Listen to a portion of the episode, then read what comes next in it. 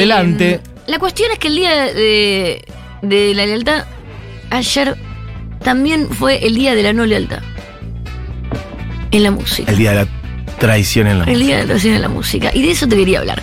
Yo te hablé bastante de Ronnie Spector. Y hablamos bastante de Phil Spector. Para quienes están colgados de la palmera. eh, sucede que Phil Spector es como. Era como un. El antes y el después de la música. Pero hoy descubrí que hay como el antes y el después de la música, lado B. El antes y el después de la música porque fue, fue el creador de grabar en capas, de Wall of Ujú. Sound. Que es como que. El muro del sonido era como su marca de productor. que eh, los discos solistas de John Lennon, de hecho, son como los más épicos, que los escuchás y qué sé yo. Eh, y los Ronettes eh, es uno de los eh, epics shits. Epic Shits. De Phil Spector. De Phil Spector. La cuestión es que Phil Spector lo que tiene es que es muy joven en esta época. Y empieza, ya hablamos también de las composiciones de las canciones. Para, paréntesis, para quien está colgado de la palmera, Phil Spector se murió en la cárcel, femicida, asesinó a una chica con la que tuvo una salida romántica y la mató.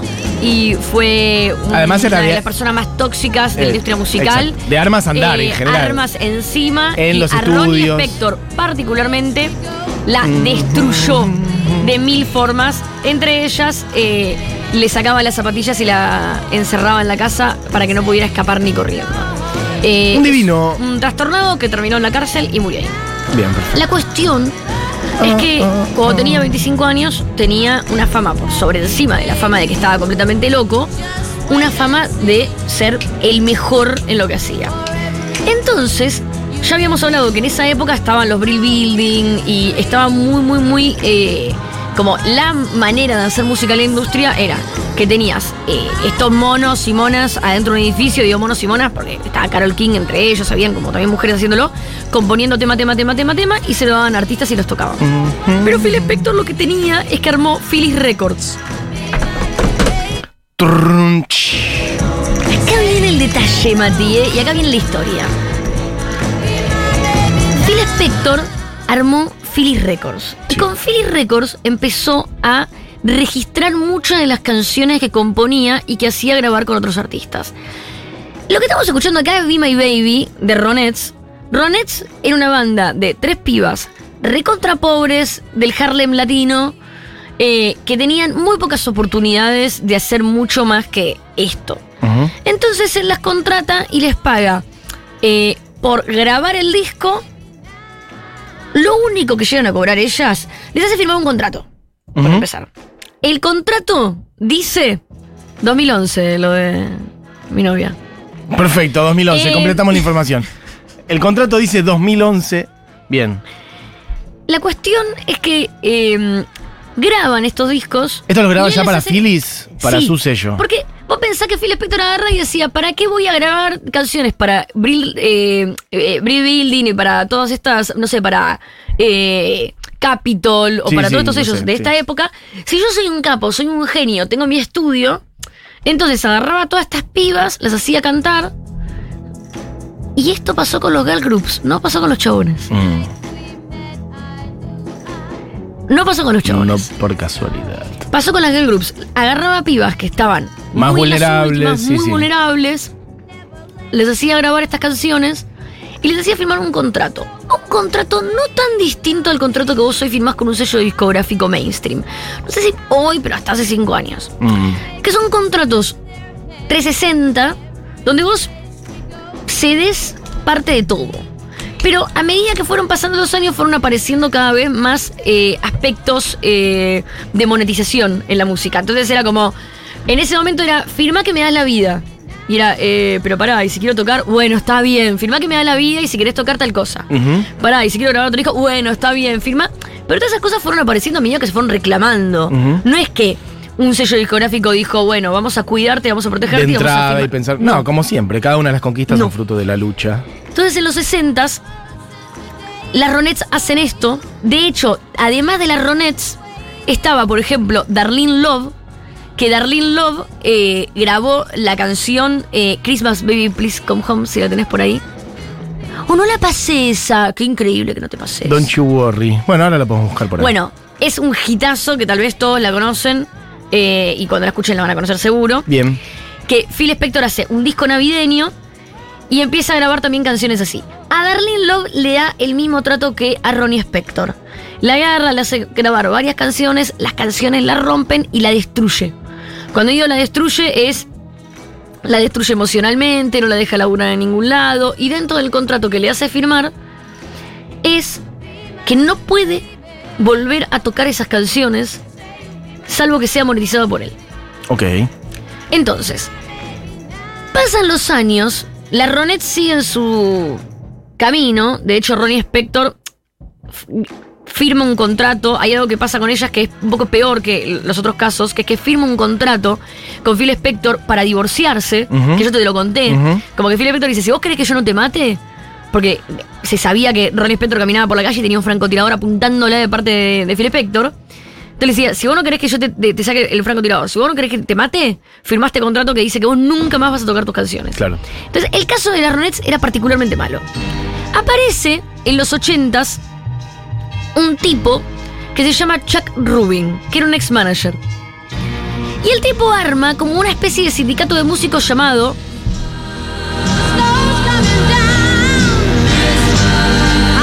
una de las canciones más lindas de Navidad. Hay que decir, Phil Spector hizo un gran disco navideño. No, bueno, sí, que era. Femicida, pero un Claro, gran disco navideño. Buen, buen músico, digamos. Bueno, es el que de hecho produjo. eh, igual no, a mí no me gusta esa producción, pero produjo Let It Be, el disco de los Beatles, básicamente. Sí, y para mí, Después de que laburaron con todo, George Martin toda su carrera, se pelearon. y más pasó que los todo lo Beatles, pasó.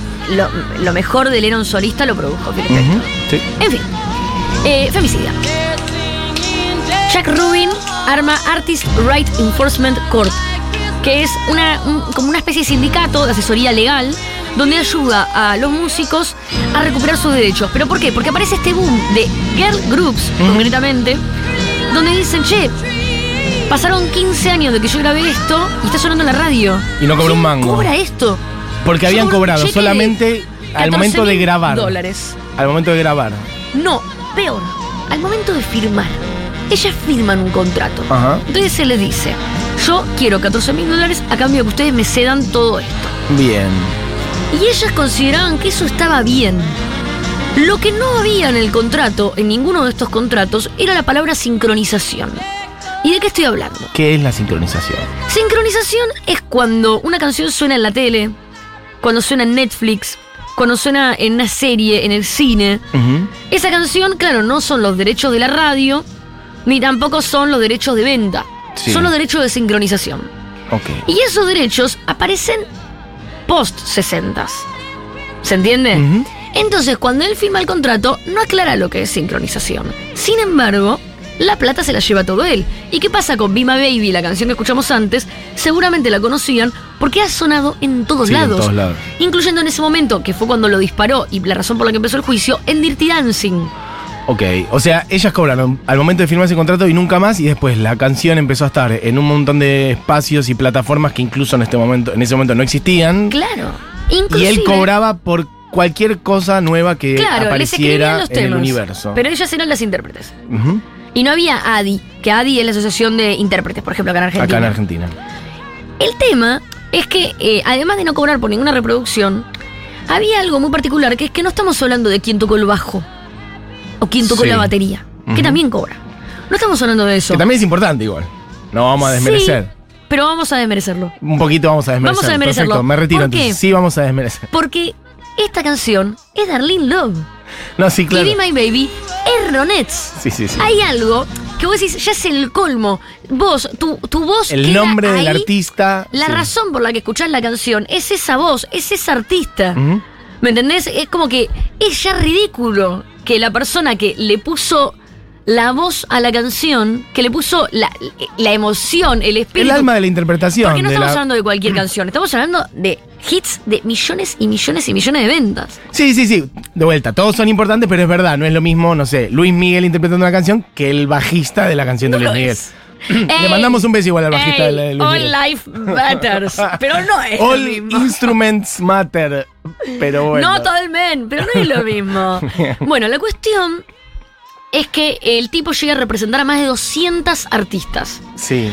Pero el juicio de Ronets es el que se va a la goma. Porque en el 93 Recién en el 93 logran del 83 al 93, 11 años, del 82 al 93. 11 años, Mati. Mm. Le lleva a la justicia lograr que Phil Spector entre al juicio. Porque Phil Spector es tan millonario, era tan, tan, tan rico, Que tenía una- un equipo de abogados y defensores y- para evitar ir a juicio. llegan a contar que el 1% de la población de Estados Unidos podía contar con la defensa legal de Phil Spector. ¿Cómo, cómo, cómo? Claro. Solo el 1% De toda la todos población los- de Estados Unidos Sí, podía contar. llegar a contar con la defensa de Phil Spector. Claro. O sea, la defensa de Phil Spector era tan cara, Tan cara, que el 1% de Estados Unidos podría haber accedido a eso. Bien, perfecto. La cuestión es que 11 años después entra a juicio. Darlene Love se lleva su plata. De hecho, otro ejemplo Lo que traje. Para. To know him is to love Ah, him. to know him to love.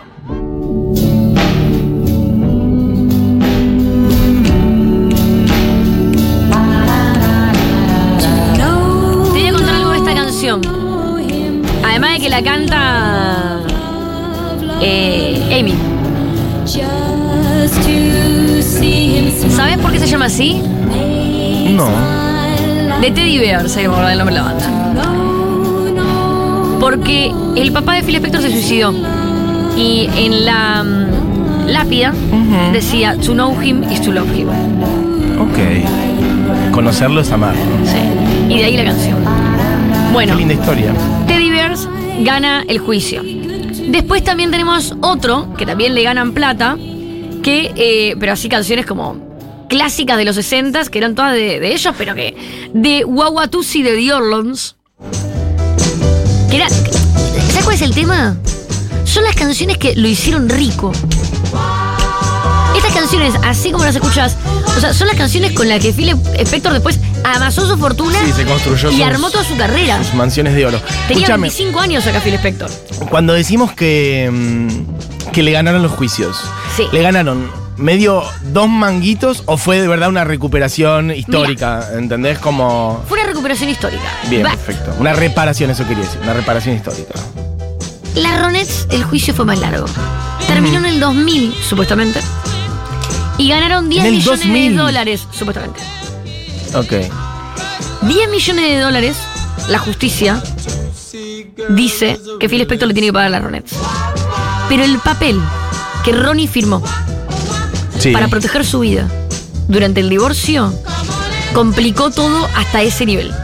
Porque Ronnie dijo, a mí no me tocas nunca más, a mí no me hablan nunca más, toma todo, todo, toma mi nombre. Ronnie no podía ni, ni usar Ronnie Spector. Qué locura llegar a ese nivel de eh, esclavitud, eh, de, de subjetividad.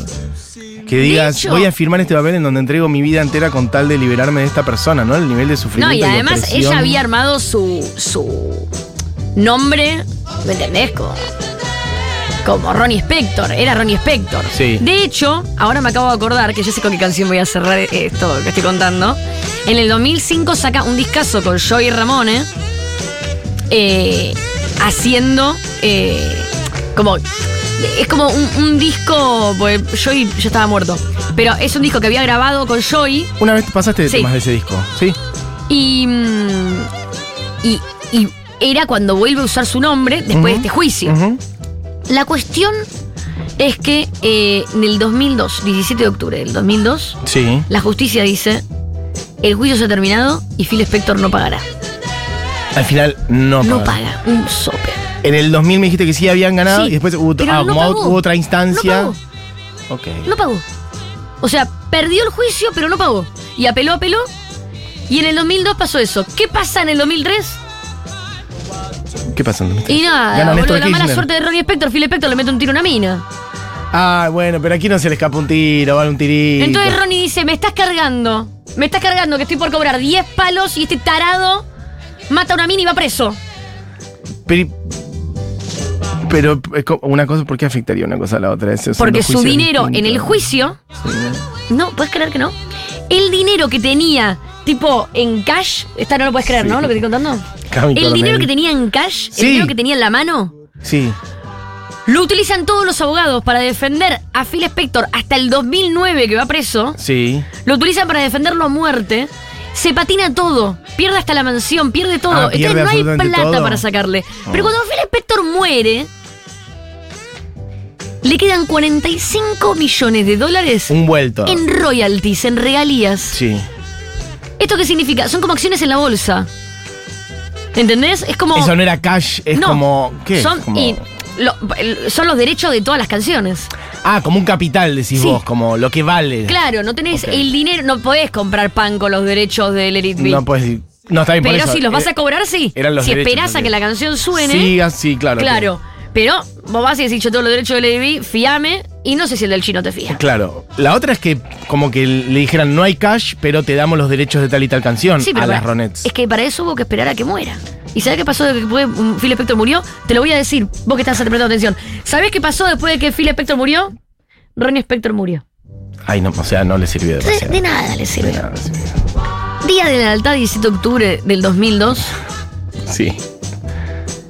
La peor lealtad que podía tener la música. Phil Spector, ame Philly Record, arma Philly Records, donde le saca todas las regalías a todas las pibas del gran grupo de los 60 Arma estas canciones donde él se hace recontra trillonario, nunca le da el mango a ninguna, hasta el 93 que vienen un par y le ganan este juicio gracias a Chuck Rubin.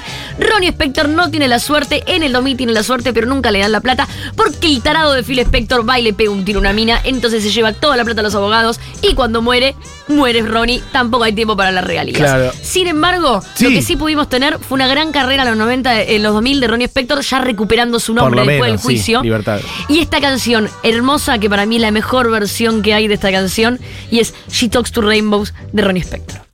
Por Ronnie Spector.